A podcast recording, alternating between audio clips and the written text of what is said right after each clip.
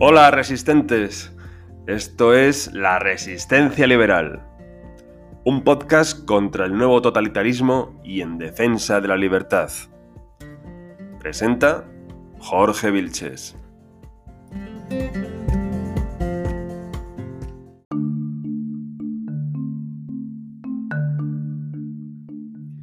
Bienvenidos resistentes.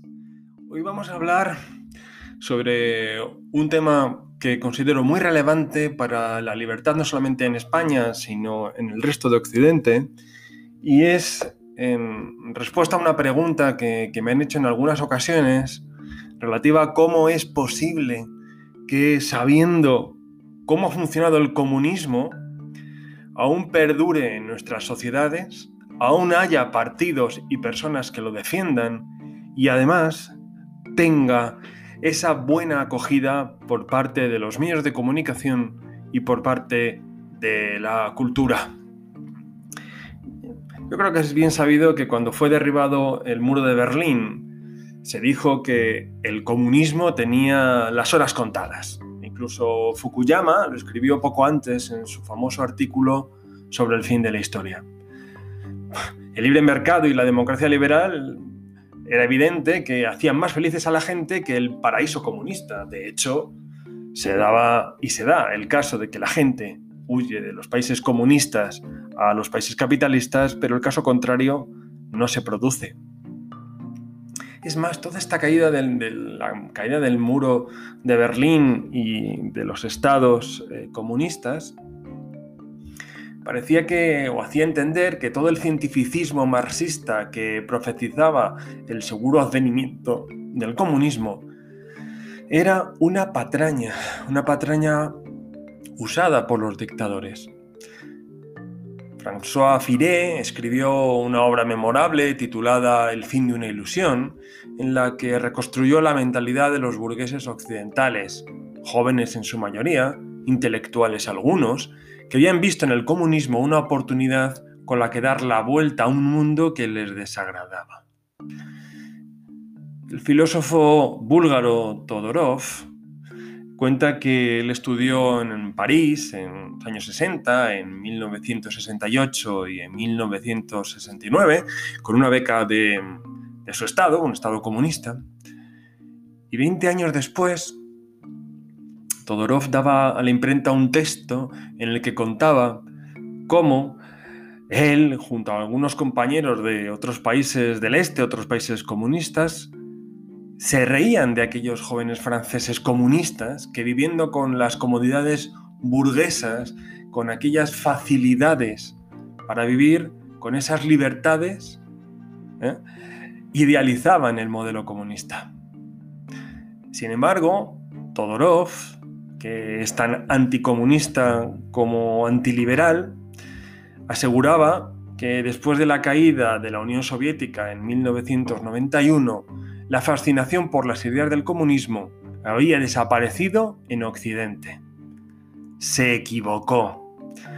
Oigamos al ministro Alberto Garzón elogiar la dictadura comunista en Cuba. Ojo, porque el audio es de 2016.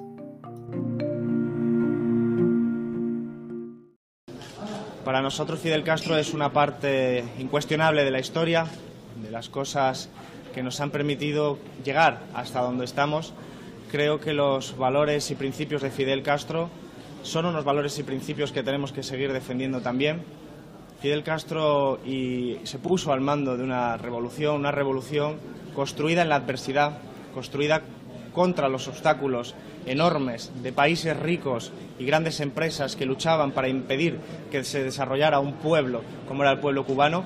Y sin embargo frente a tanta adversidad el pueblo cubano nos ha sabido recompensar al resto del mundo con su contribución humilde, sincera a la emancipación de los pueblos que estaban sometidos al yugo colonial contra las adversidades, a veces climáticas, como eran los terremotos o como eran los huracanes, y a veces de las guerras a los que siempre enfrentaba Fidel Castro y, Cuba como eh, país revolucionario, contribuyendo con ayuda técnica, con ayuda material, con recursos, siempre en favor de los oprimidos, de los explotados y de todos los pueblos que sufrían las injusticias del mundo. Esos son los valores y principios de Fidel Castro, esos son los valores y principios que hoy también tenemos que honrar en un día en el que, desde luego, yo creo que estamos eh, despidiendo a compañeros, pero que al mismo tiempo que nadie se le escape, son compañeros que pertenecen a un proyecto político y ese proyecto político está más vivo que nunca.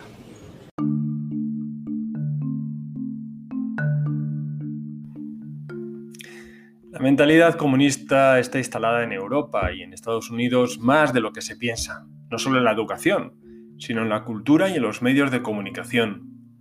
El espíritu leninista persiste en el recelo general al capitalismo, la legitimidad otorgada a los movimientos sociales, a los que se cree más representativos que cualquier institución reglada, la capacidad de sacrificar la libertad a cambio de tener un Estado paternalista, el encauzar el arte a través de las subvenciones. A ver, que no existe realmente la contracultura. El nuevo puritanismo moral, la aceptación de la arbitrariedad gubernamental, el estatismo creciente para reglamentar la vida privada, el repudio al individualismo en aras del bien común definido por los dirigentes políticos, o el discurso contra la desigualdad material. El éxito del comunismo ha estado en hacer una cosa distinta de lo que predicaba. De esta manera, una generación tras otra ha considerado, ha considerado que del fracaso comunista siempre se podían salvar las ideas. Vamos a escuchar ahora un corte de la también ministra Irene Montero. ¿Y eres comunista? ¿O te sientes comunista? ¿Qué es ser comunista? Dínoslo tú. no sé. Comunista eres tú. no, dínoslo tú, dínoslo tú. Em, ¿Cómo decirte? O sea, creo, por supuesto que he desarrollado muchos años de mi militancia en las juventudes comunistas y que en esa medida pues claro que me siento eh, heredera de un montón de luchas que han llevado a cabo a lo largo de la historia de nuestro país y de Europa y del mundo, gente que se ha llamado a sí misma comunista y que ha defendido pan, trabajo, dignidad. Pues si eso es ser comunista, si ser comunista es hacerse parte de, pues eso, pues de una tradición de un montón de hombres y mujeres que han venido antes que nosotros y que han defendido la justicia social, pues entonces seré comunista con un rabo y con, con dos orejas.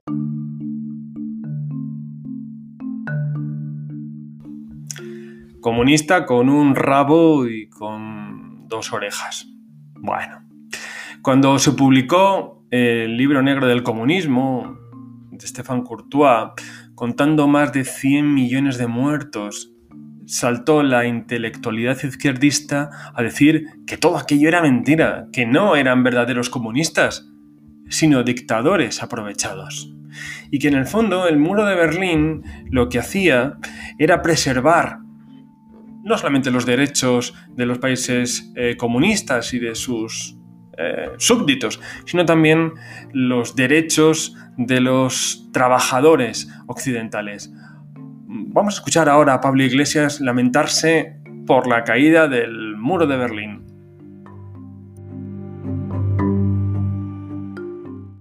A pesar de las barbaridades que se hicieron en nombre del comunismo en la URSS, sin embargo la caída del muro fue una mala noticia para todo el mundo porque quitó el miedo a, buena parte de las, de las clases política y económicamente dominantes. Entonces, la tarea es lo que dicen los ríos propaganda, ¿no? los chicos del Mailla Veas Corpus, es que el miedo cambie de bando.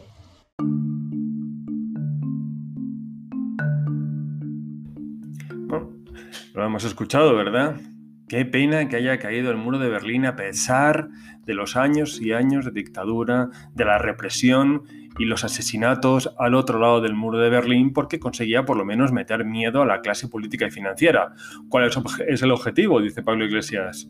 Que el miedo cambie de bando, vamos a meter miedo. Bueno, a pesar de todo esto, intelectuales como el propio Todorov, que había sufrido el infierno búlgaro, escribió que los comunistas en Occidente eran, comillas, buenos tipos buenos tipos a pesar de que justificaran el fin de la democracia y que entendieran la liquidación social o las torturas o que el Che Guevara tuviera campos de reeducación para homosexuales diciéndoles el trabajo os hará hombres. ha habido un blanqueo del comunismo y de los comunistas. Otro ejemplo eh, es la cantidad de libros que se encuentran en centros y web capitalistas reivindicando a Lenin, por ejemplo, de Slavoj Zizek o del ministro Alberto Garzón. Cantidad de libros y no pasa nada. Ni siquiera la condena de la Unión Europea al comunismo ha servido para apartar a estos totalitarios de entre la gente de bien. Escuchemos ahora un corte cortito de Alberto Garzón. Para mí una persona que es un delincuente no puede ser de izquierdas. Eso para mí es, tajante, porque la izquierda representa una forma de vivir y una forma de relacionarse en la que no cabe el utilizar al prójimo.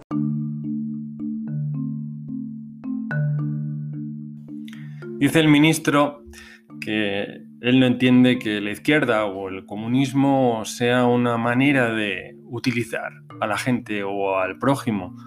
Es evidente que el desconocimiento eh, histórico del prescindible ministro de Consumo es palmario, es decir, es desconocer cómo o cuál ha sido la historia del comunismo, no solamente en la Unión Soviética, sino en China o en Cuba o en Corea del Norte, o los partidos comunistas eh, del siglo XX, cómo han ido utilizando a las personas para conseguir objetivos políticos. Es triste, pero eh, es así. El siglo XIX necesitó varias generaciones para enterrar la mentalidad absolutista, estamental y señorial propia del antiguo régimen. Lo mismo ocurrió con el sentimiento religioso, aunque con mayor dificultad, porque la fe es eh, natural, es natural al hombre. Eh, desde los albores de la humanidad siempre hemos creído en algo. Quizás sea eso mismo lo que dificulta que el comunismo, constituido como una religión secular, al decir de Raymond Aron, sea tan difícil de borrar en las mentes. La mentalidad totalitaria es como la bautizó Todorov, una lepra del alma, que erosiona la democracia y por tanto la libertad. No se puede esperar que las instituciones europeas extingan la amenaza totalitaria que acecha a toda democracia, aunque sí podemos desear que no la subvencionen ni ayuden a propagar. Mientras tanto, será una tarea individual para terminar vamos a escuchar eh, al dirigente de las Juventudes Comunistas de Úbeda explicar cómo sería la República Socialista. Em, y una pregunta posterior políticamente incorrecta. Como diría el clásico, por favor, no reírse.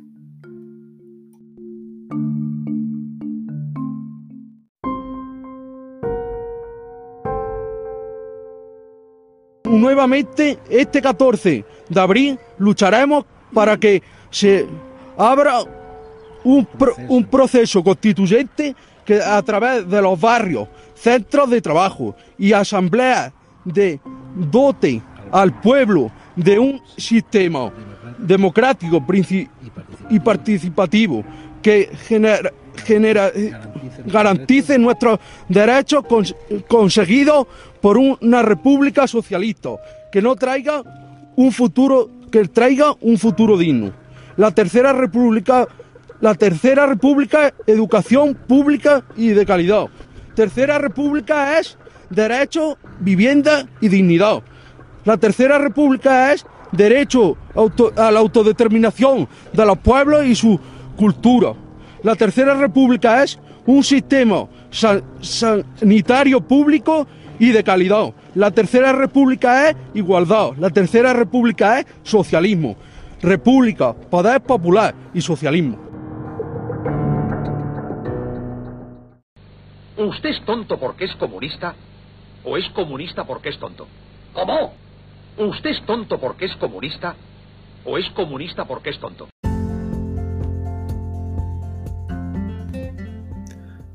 Bueno, hasta la próxima que será pronto. Y no os olvidéis de resistir al nuevo totalitarismo y de defender la libertad